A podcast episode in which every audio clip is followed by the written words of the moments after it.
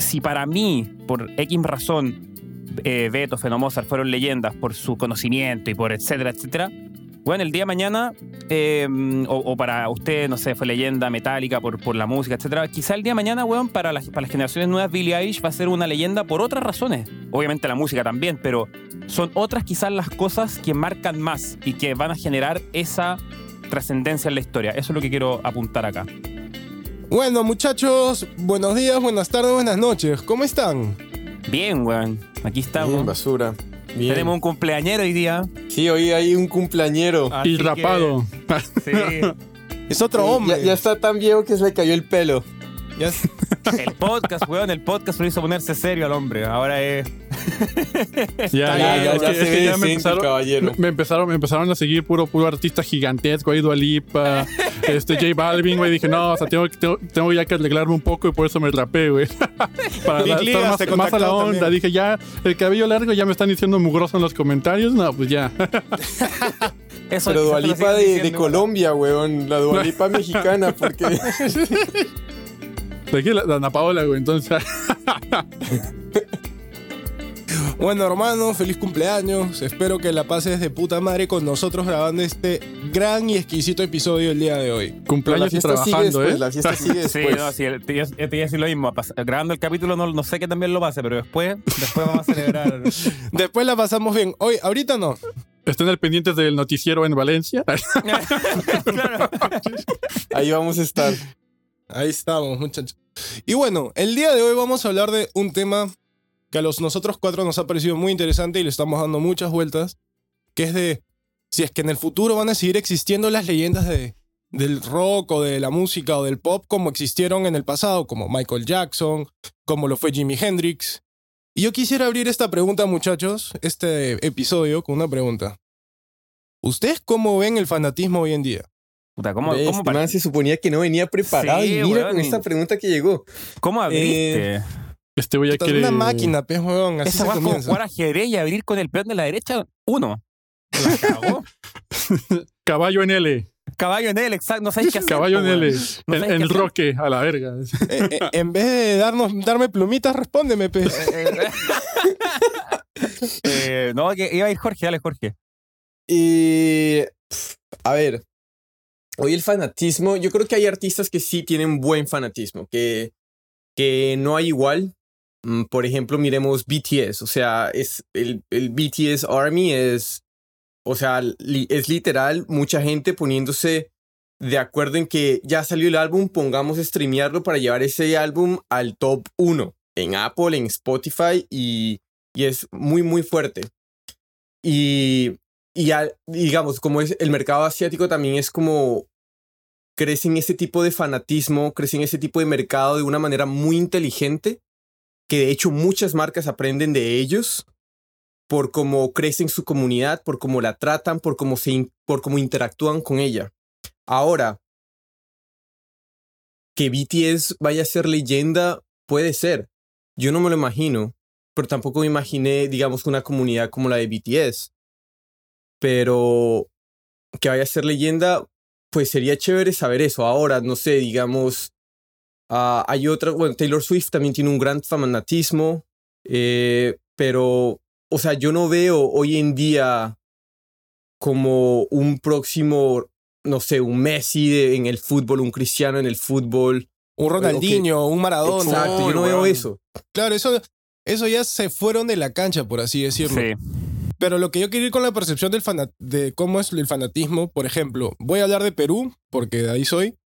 La gente se vuelve loca, weón, cuando viene un artista internacional y sí tiene ese cariño y sí tiene ese respeto. Más pegado hacia los artistas ya establecidos y antiguos.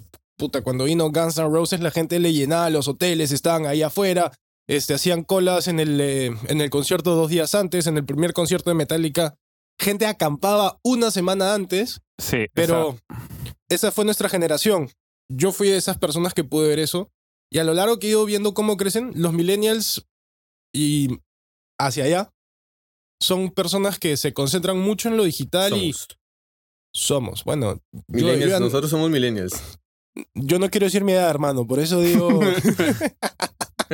Pero, este, pero respondiendo un poco a la, la pregunta inicial, claro, fanatismo yo creo que se mide es como quizás cuánta gente y qué están dispuestos a hacer por ti, si poniéndolo de forma sencilla y, y concreta. Creo yo que es una buena forma de Claro. definirlo. O sea, ¿estáis dispuestos solamente a hacer un pre-save en Spotify y a escucharlo?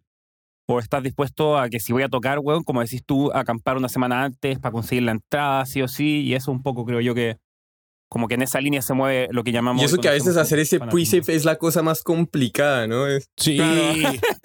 Son Más cuatro pasos, güey. Más complicado que acampar, quizá. Lo, lo que yo pienso hoy en día de, de los fans de hoy es que eh, hoy están. Es, es muy fácil encontrar gente que escucha mayor variedad de música, por así decirlo. Antes yo siento que era muy marcada la diferencia entre quien escuchaba rock, quien escuchaba reggaetón, quien escuchaba electrónica, quien escuchaba ska, pop. Era muy marcada la diferencia porque prácticamente, o sea, tú escuchabas una estación de radio de rock, de pop, de reggae, de, de punk, de electrónica, o después tú comprabas un disco, tú comprabas un disco y ese disco era de un género, de un artista, y entonces le exprimías todo porque era el único disco que tenías. Si querías escuchar más música, tenías que ir a comprar otro disco de otro género, pero era muy marcado, o así lo veo yo, antes en el sentido de la diferenciación entre qué tipo de música escuchas. Y hoy en día estoy un poquito en las generaciones nuevas que escuchan de todo, porque, o sea, ya no buscan como por álbum, ya no buscan como por artista, buscan como por playlists. Por y es que escuchan una canción y, ah, me gustó la canción, y la siguiente canción es otra nueva, de otro tipo, otro, otro estilo, y después otra nueva, y después otra nueva, y después otra nueva. Entonces, siento que esto a, a cierto punto afecta en el hecho de que no estamos viendo grandes artistas como los que Eric mencionó al principio. Sí estamos viendo grandes artistas, pero no a, tal, a tal magnitud debido a que pues, hay demasiados artistas y por matemática pura no puedes ser tan fan de uno cuando eres fan de muchos, por así decirlo, no, no tienes tal compromiso si tienes muchos como lo tendrías con un solo artista, por ejemplo, como era el caso de antes. Pero una pregunta, entonces, ahorita ya que mencionas eso, me haces pensar. Y entonces, ¿tú crees que ese fanatismo entonces se da por la forma en la, que consumimos hoy música? Sí, ya no compramos CD, ya no pensamos en qué voy a gastar Sí. estos 20 dólares en un CD, ya gastamos y tenemos música para todo. Entonces, este fanatismo es afectado por la forma en la que consumimos hoy música, a.k.a. gracias al streaming, o por la calidad de artista que tenemos hoy en día. Yo, yo, Es- yo, yo, yo se lo adjudico por, la, por cómo consumimos música, porque la calidad, o sea, eso es, eso es subjetivo. Cada quien decide qué es bueno y qué es malo. No hay como un estándar de calidad en la industria en cuestión de música, de canciones. Pero me acuerdo a, a cómo consumíamos música antes era un poquito más, o sea, no, no teníamos tanta masificación, tanta diversidad, y lo que escuchábamos con un... Solo escuchábamos radio, cassettes, discos, y eso era todo lo que tenías. No había para dónde moverte. Entonces, pues tú vivías más tiempo, por ejemplo, con un disco, tú vivías más tiempo con un artista, y eso hacía que todas las experiencias que habíamos platicado antes en episodios pasados, que las experiencias, tus vivencias duraran un poco más arraigadas con este artista, güey, generando un vínculo más personal, más emocional. Por ende, te, le dedicabas más tiempo, más dinero, más este, todo, más ganas, más listenings. Claro, el fanatismo de la persona está esparcido entre artistas, ya no Exacto, está yo solo siento, enfocado sí. en uno. Yo siento Mira, que ahí por ahí va. Y yo creo que también es importante que, que han dicho el tema del consumo, porque antes este, la música, tú la comprabas, un momento que empezó a haber el tema de la piratería online, y eso cambió mucho la percepción del fan hacia la música porque se malacostumbró de cierta forma a que sea gratis. Y todos en algún momento hemos pasado por la percepción de por qué debo pagar por esto si lo puedo descargar gratis de YouTube o lo puedo descargar gratis de algún lado. Y eso también afecta mucho la percepción de, ar- hacia el artista indirectamente. Porque ¿para qué voy a comprar su música en una tienda si es que voy a poder descargarlo gratis? Y eso ha sido algo que tuvo un impacto muy fuerte que hasta ahora se ve. Y eso ha destruido la carrera de muchos artistas. Por eso hay grandes artistas que fueron jóvenes promesas, ya no son ni jóvenes ni promesas. Yo, yo creo que llevándolo un, pasito un poquito más allá, eh, estoy totalmente de acuerdo con ustedes, pero creo que es más allá de eso es la tecnología, weón. La tecnología es la que ha hecho que, que un poco tengamos este nuevo, porque la tecnología en sí es la que generó que también cambie el modelo de negocios que hay entre la música. Y con eso tenéis una serie de restricciones diferentes y diferentes enfoques, etcétera, que hacen que, a mi parecer, sea mucho más difícil eh, tener artistas como los que teníamos antes y hemos nombrado. O sea, es decir, hoy en día las canciones las vemos durando menos. ¿Por qué? Porque el streaming te paga por los primeros 30 segundos. Entonces es como que se generó, se está generando un modelo de negocios mucho más, creo yo, enfocado al negocio mismo. Siempre ha sido enfocado al negocio, pero la música quizás se ha visto cada vez más afectada en ese sentido. Hoy en día tenemos tanto acceso a ver eh, cuáles son los géneros que están trending, cuál, cuánto, no sé, cuánta, cuántos segundos se escuchan de las canciones, etcétera, que se está influyendo a los artistas a componer de cierta forma, a producir de cierta forma. La tecnología también ha hecho todo que sea tanto más fácil producir que muchas veces muchos artistas eh, requieren de menos conocimiento, de menos, no sé, em, cosas técnicas quizás netamente de la música para poder hacer un hit. Y, yéndome, no sé, a, muchos, muchos años atrás, no sé, yo me imagino un Beethoven, un Mozart, no, no se compara. Yo creo que no, no va a existir, no van a volver a existir genios como esos, de ninguna manera. Pero yo no creo. Ahora, otra pregunta que tengo es: ¿tu cantidad de fans no determina si eres una leyenda en la industria, en la industria musical? Porque yo creo que ya esas leyendas que uno conoce en la industria musical, Bowie, eh, The Doors, Jackson, Elton John. trasciende su audiencia a solo sus fans. Va más allá, rompe esa burbuja de los fans, del fanatismo, y ya llega a otro que nunca antes eh, fue como su fan, pero dice como, ok, chévere música, escuchémosla porque, ah, es Bowie. Ah. Yo creo, sí, yo, yo, yo creo que igual hizo, apoyando un poco ese argumento de Jorge, o sea, un artista leyenda para mí es alguien que marcó un antes y un después, en, no solo en música, sino en un aspecto social, en un aspecto de cultura. Cultural. Un aspecto cultural que fue más allá. O sea, por eso los, las bandas que tú dijiste, Bowie, este, The Doors, o sea, fueron, o sea, si nos remontamos a esos años donde todo, todo el aspecto sociopolítico que se estaba viviendo en ese entonces globalmente, ver un artista Bowie con semejante imagen, ¿no? Completamente andrógena, era como, ok, este güey, ¿qué onda? Este güey es raro, pero estaba luchando por algo, estaba demostrando que se estaba haciendo algo diferente. Igual los Doors, igual Hendrix, igual Jackson, eran artistas completamente irreverentes, completamente nuevos que estaban en pro o en con de algo y, marcaron cierta tendencia cultural que se replicó en todo el mundo. Y, hablando un poquito también de esto, o sea, yo siento que esto fue como que se, trascendieron estos artistas al, grado de convertirse como en artistas legendarios. Y, y, también quiero recalcar el hecho de que yo personalmente hoy en día estoy volviendo a ver este tipo de fenómenos con artistas como Billie Eilish, con artistas como Lil, Lil Nas, sí. que están haciendo, sí, que están, están haciendo esto, no están haciendo con este nuevo movimiento social que estamos viendo, feminismo, eh, personas más woke, estar más conscientes de nuestras relaciones sociales, de nuestro mental health y todo este tipo de situaciones de embrace everyone and everyone is equal.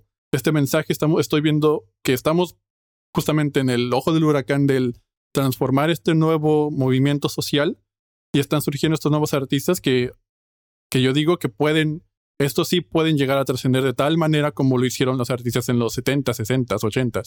Ahí sí, pero mira, yo justo ahora que estabas diciendo eso se me prendió un foquito una pregunta. ¿Qué tanto tiene que ver ser leyenda con la mortalidad del artista? Porque muchos artistas han vuelto leyendas después de morir. Y por ejemplo, te puedo decir, Amy Winehouse, mientras que estaba viva, era una música actual. Se murió y reventó. O sea, obviamente no le estoy meditando, es una gran cantante, gran artista y fue exitosa en su momento, pero el factor leyenda creo que también afecta en un tema de la mortalidad. Metallica lo obtuvo indirectamente porque se le murió el bajista y el bajista es uno de los mejores bajistas existidos para el metal. Y gran parte fue porque creo que hizo su legado y después se murió y dejó esa tarea pendiente, como que qué más nos pudo haber dejado. Entonces, este, yo quería preguntarles a ustedes, tanto como en Jimi Hendrix, que se murió chivolo, este, ¿qué tanto puede afectar eso? Porque creo que las personas no, creo que ahí viene, uno no sabe lo que tiene hasta que lo pierde, y ahí, este, en estos casos se refleja un poco. También con Avicii Max, porque, por ejemplo, cuando estaba vivo, yo no creo que digas, puta, es una gran leyenda y todo. Supongo que te vacilaba como en lo que hacía, pero una vez que ya falleció, tu perspectiva cambió. También como la de Mac Miller. Eh, para mí. O sea, yo personalmente con Avicii, eh, mientras estaba vivo también, era vuelto a lo que cuando se murió, me acuerdo que ni siquiera podía creerlo, era como que... Pero bueno, eh, creo que es una buena es una buena pregunta. De hecho, mientras preguntaba, yo, yo estaba pensando, weón, ¿y qué pasa si se muere Billie Eilish hoy día, weón? Imagínate, imagínate lo que pasa, se muere Billie Eilish.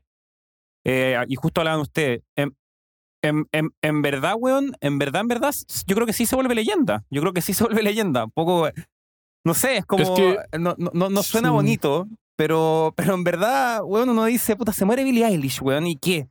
En verdad, hasta yo también, sin ser un gran fanático, diría, pero weón, puta, todo lo que podría haber hecho y todo lo que hizo ya es verdad. Entonces, Tenemos hecho, ya- este efecto Van Gogh con los artistas. Romantiza- romantizamos sí. la muerte y hoy los ponemos Y- en altares y todo. Y otra cosa es que, en, en verdad, weón, también pensándolo, yo recién dije, puta, no va a existir un, un, un Mozart, un Beethoven, pero quizás, weón, eh, las cosas que valoramos nosotros a nuestra edad en, artistas de hace, no sé, 20 años o más, mucho más, o sea, no, no solo el rock, sino que eh, Mota- Mozart, las cosas que nosotros valoramos en ellos son distintas que las cosas que van a valorar las generaciones nuevas cuando crezcan, ¿cachai? O sea, eh, si para mí, por X razón, eh, Beethoven o Mozart fueron leyendas por su conocimiento y por etcétera, etcétera, bueno, el día de mañana, o, o para usted, no sé, fue leyenda metálica por, por la música, etcétera, quizá el día de mañana, weón, para las, para las generaciones nuevas, Billie Eilish va a ser una leyenda por otras razones. Obviamente la música también, pero son otras quizás las cosas que marcan más y que van a generar esa trascendencia en la historia. Eso es lo que quiero apuntar acá. Mm.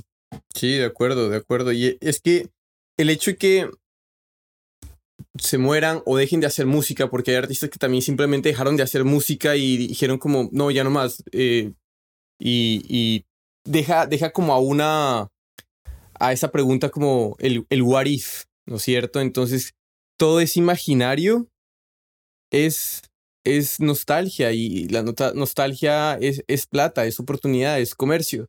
Entonces, eh, claro, claro que ayuda y lo catapulta ahorita que eh, Max está diciendo de Billy totalmente. Imagínate que, o ojalá que no pase. Toco Ya la madera. estamos Sí, obvio. matando, Pero, o, o que le pase a Lil, o sea, pero fíjate, porque Billy ha tenido álbumes. Lil Nas va a sacar su primero. El man saca su primero y ahí queda. Y tiene, el man es también súper joven, weón. Entonces va a decir como, pero no llegó a su cúspide, como esa, esa madurez creativa donde pudo haber colaborado y hecho y desbaratado y rehecho. Y, y más que todo por el fenómeno cultural que él representa y la idealización y la Exacto. genialidad que él tiene para manejar una comunidad el entendimiento que él tiene de las redes sociales, como él empezó, él empezó como community manager, entonces él es muy genio en ese aspecto. Entonces, todo eso, todo es- estas grandes valores y grandes habilidades que tienen quedan cortadas. Entonces, simplemente quieres ver arriba como a dónde pudo haber llegado esa pequeña estelita que tenía de este lado, esta otra. Entonces, claro, eso es, eso es un juego muy nostálgico. Eh, No, solo solo un, un pequeño paréntesis, tiene esa magia de que, en verdad, ahora que lo dijiste, también uno piensa, es como el- la magia del guariz, porque cu- cuando se mueren no, no sabéis cuál fue el techo, po, cuando no se mueren y, se retiran o algo así, bueno, como que sabéis la respuesta a la pregunta. Entonces, nada, quería agregar ese, ese pequeñita... Es que justamente retomando un poquito el punto de que trascendieron culturalmente, este, los humanos estamos, o sea, tendemos a ponerle cara a un movimiento, a algún acontecimiento, Sí. ¿no? O sea, todo, todo acontecimiento histórico tiene un rostro. Y, y también no hay movimiento social sin música, eso también es otra realidad. Y, o sea, en el caso de Jimi Hendrix, de Bob Marley, de Kurt Cobain, de Amy Winehouse, o sea, estaban viviendo un acontecimiento social político fuerte, todos ellos, también en aspectos un poquito más personales, y al final eh, fallecen y nosotros les ponemos ese rostro, ¿no? O sea, piensas en los 60 y se te viene a la mente Janis Joplin, se te viene a la mente Hendrix, esto, todos estos ar- artistas gigantes, se te viene el movimiento del grunge en los 90 y se te viene Kurt Cobain luego, luego a la mente. En los 80 se te viene el metal, el thrash, el glam rock y sucesivamente, pero justamente habla, que has dicho esto, Luis, algo que se me pasó mucho por la cabeza, gran parte de las leyendas son rebeldes. No sé si se han puesto a pensar. Los Beatles eran los primeros músicos que empezaron a hacer músicas con diferentes temáticas, empezaron a tocar, a hablar de revolución y boom, también digamos el impacto que tuvieron, obviamente fueron globales porque en ese momento la industria de la música estaba explotando en sí, entonces le hicieron. Pero también Jimi Hendrix fue un pionero de la guitarra, fue una persona que trajo unas cartas nuevas al juego. Eddie Van Halen, que en paz descanse, él fue el primer guitarrista que le empezó a meter tapping, el que empezó a hacer cos- cosas nuevas con la guitarra que fue agarrar lo que hizo Hendrix y lo llevó a otro nivel porque él estaba haciendo lo suyo. Y entonces yo creo que gran parte de, de esa riqueza de lo que es la grandeza y, la, y ser legendario viene con ser rebelde, de, de hacer algo contra el sistema, de ir en contra de la corriente, de ir en contra de lo que te tienen que decir. Entonces, A que- veces. a veces. Porque, Obviamente, porque, porque los Beatles, por ejemplo, empezaron siendo una boy band. sí, sí, ya sí. después, ya después hicieron la transición, ok, vamos a experimentar, vamos a hacer otras cosas y empezaron siendo haciendo covers de los Rolling Stones. Exactamente. Y después apareció Yoko Ono y todos sabemos cómo acabó esa historia. Así que bueno, pues este, hay altibajos en esos momentos, pero es importante ver que en ese, ese factor ir en contra de, ir, bueno, en- supongo que en el momento que lo hicieron los Beatles eran iniciales.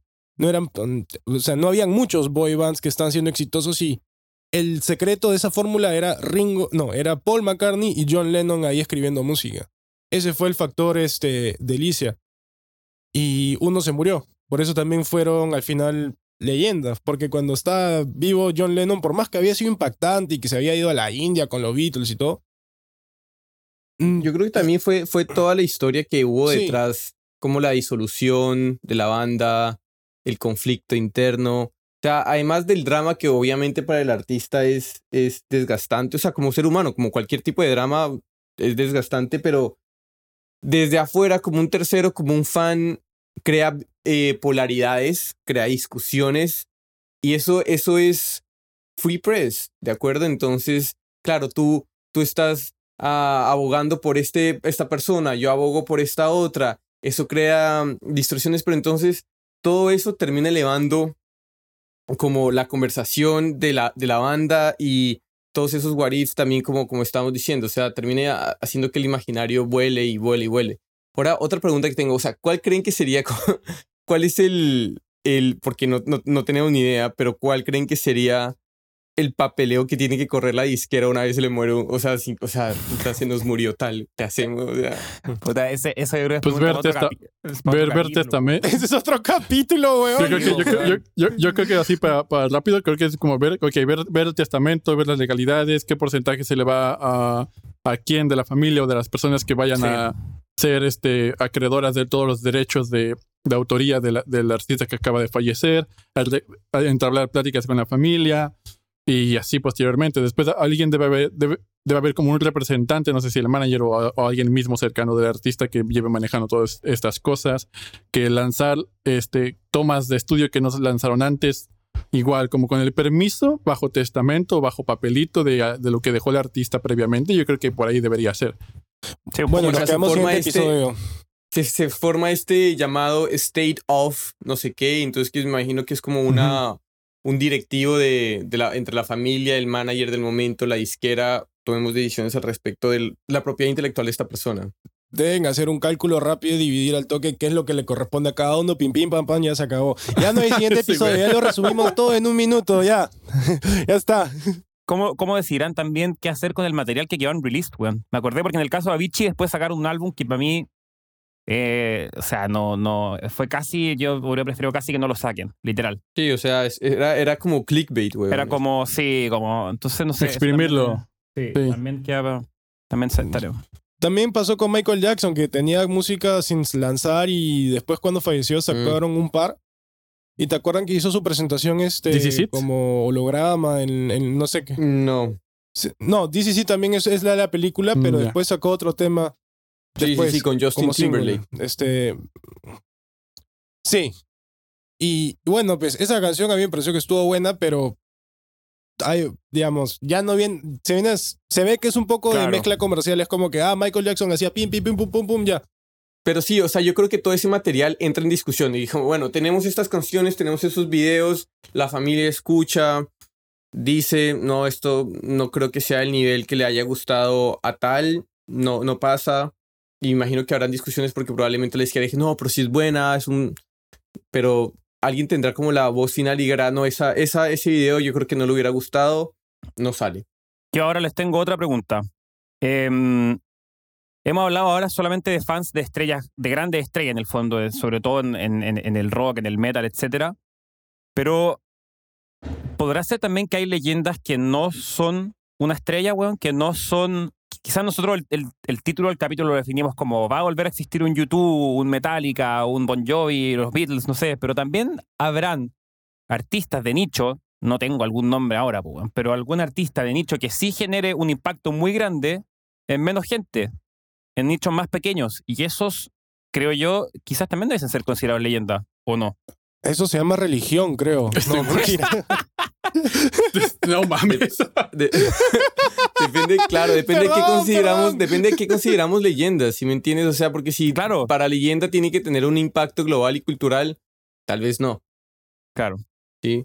Puede ser que, puede que ser que sea un genio y lamentablemente un genio que no es reconocido. O sea, un, un compositor, güey, por ejemplo, es una Ya, leyenda la por pregunta, todos los temazos. hagan otra, hagan otra ustedes entonces. Pero ahorita que weón. mencionas lo, lo del, compu- lo del compu- Los lo del compositor, compositores sí- leyendas, güey.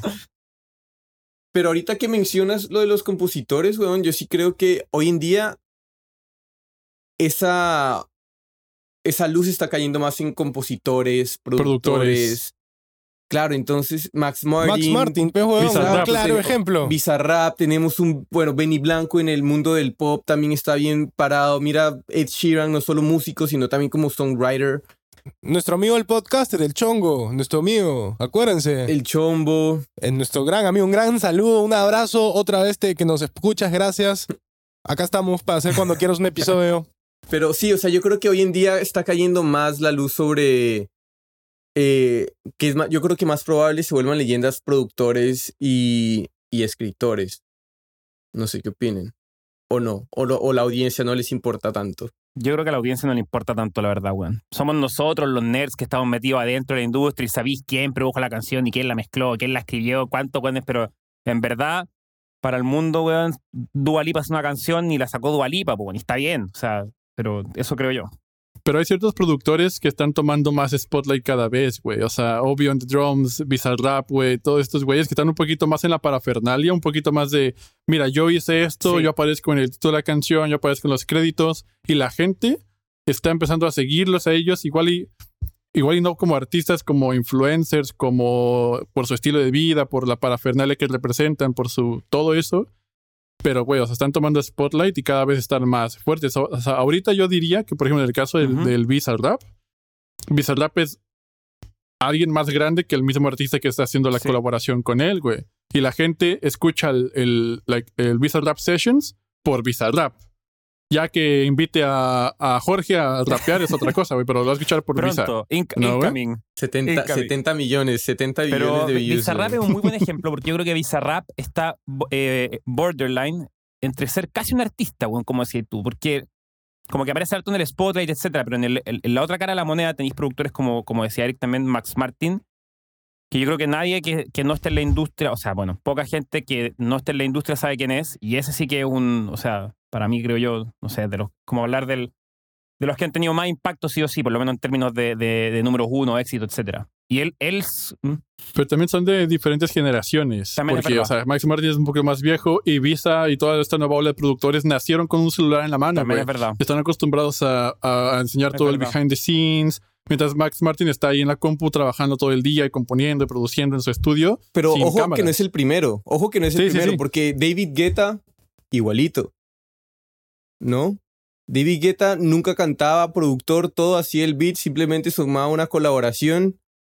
Pero ahorita que Max dijo esto, que puede que esté rayando entre, entre artista y productor, que ya está tirando más hacia artista, de acuerdo.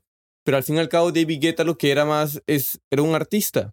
Era, era un productor que ya por, por, porque quería ponerse allá afuera, terminó siendo, siendo, si- siendo como artista, ¿sí? Igual, por ejemplo, no sé, Seth, Caigo. Entonces, obviamente, obviamente, no, no, no, no creo que Bizarrap se ponga, no sé si sea DJ. Puede que, o sea, seguramente no le, no le, no se le es difícil con Claro. los skills que tiene, pero no, no, no ha pasado, ha pasado antes, no es la primera vez. Entonces puede que en algún momento ya se cons- consideren a Bizarrap como un artista y ya no más como un productor. Entonces puede ser esa la pregunta. Ya cuando tienes harto following ya no eres productor, sino que eres Yo creo que la- eh, ese- no, no creo que dependa del following, creo que depende de, y no hay una forma mejor que la otra, pero depende de cómo lo querés llevar tú, tu carrera de productor. Creo que es eso al final. Creo que el Visa la lleva de una yo- forma distinta a Max Martin nomás. Y por lo que dice, dale. Y yo añadiría la palabra celebridad. Yo añadiría la palabra celebridad, güey, porque una Mm. cosa es ser artista, productora, chingada, Sí, otra cosa es es ser celebridad. Sí, mira, y aparte, bueno, también este, ya que están hablando un poco los productores, ponte. Esa estrategia que ponen su nombre en la canción como Oh, bien, bien, bien", esa huevada ya le Voy a puta, los eso, en la mente voy de a los demás, eso, lo voy a poner como tono de llamada.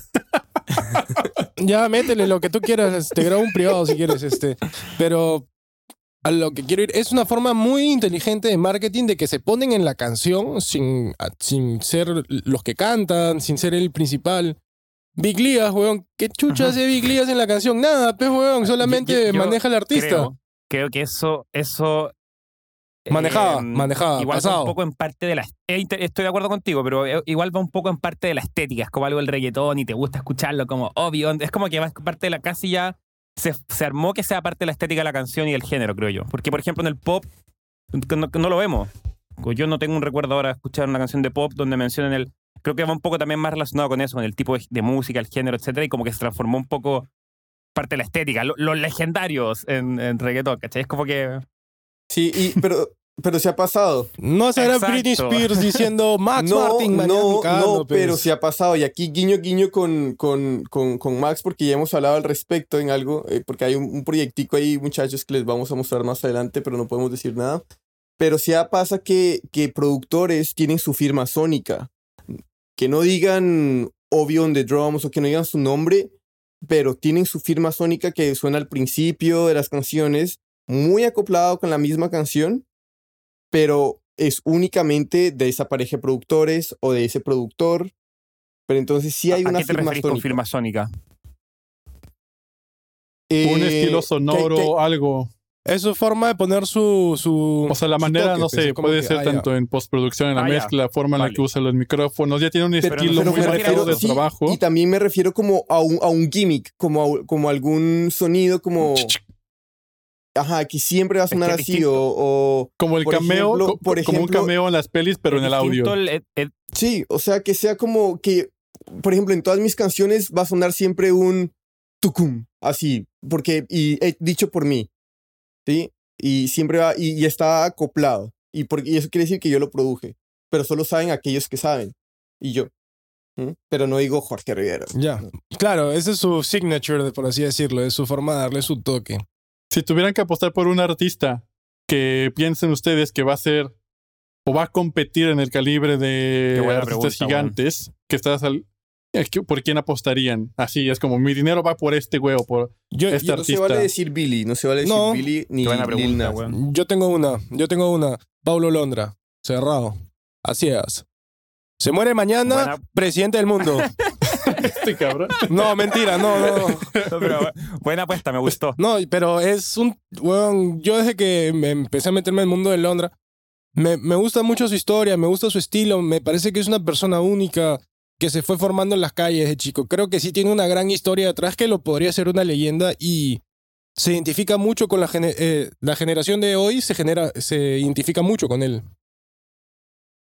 Y el drama que tuvo como que eleva su historia también. Obvio, eh, eh, eso, eso sassy, así, eso rico, así como que le da ahí su sabor. Cu- Cuando el güey tenga 40 años va a sacar su película, güey, y todo el pedo. Netflix, Sí, sí. Pablo Londra, como J Balvin y Nicky Jam lo hicieron, güey. Igual, así. Ya, pues, pero no vas a comparar. No, o sea, pendejo, me refiero a la producción que hicieron después de toda su Ah, trayectoria, ya, güey. ya, ya, ya, ya, ya, ya. Este, nada más escucha a un artista de reggaetón y se pone, pero como, como Chihuahua enojado, el güey. No, respeto para los amigos reggaetoneros, grandes amigos. ¿Quién tiene un siguiente candidato? Y Estoy también estoy pensando.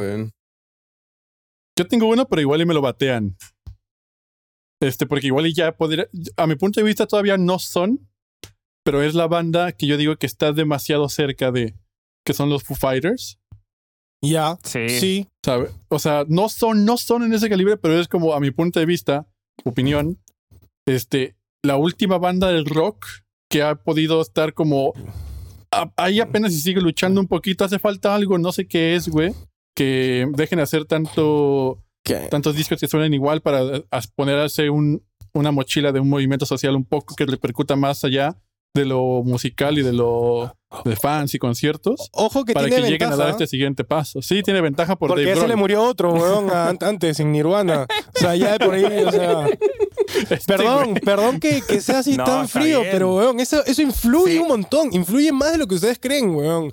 En verdad, Sí, es verdad. weón. Sí, pero entonces sí, yo diría que Foo Fighters, porque a mi punto de vista son como los la última banda de rock que podría llegar, que todavía no ha llegado, de mi punto de vista que po- podría llegar a, a reventarla y hacer de este calibre. Es como una jugada segura de tu Claro. parte. No claro, sé, cero riesgo. La- la Pero, pero tiene.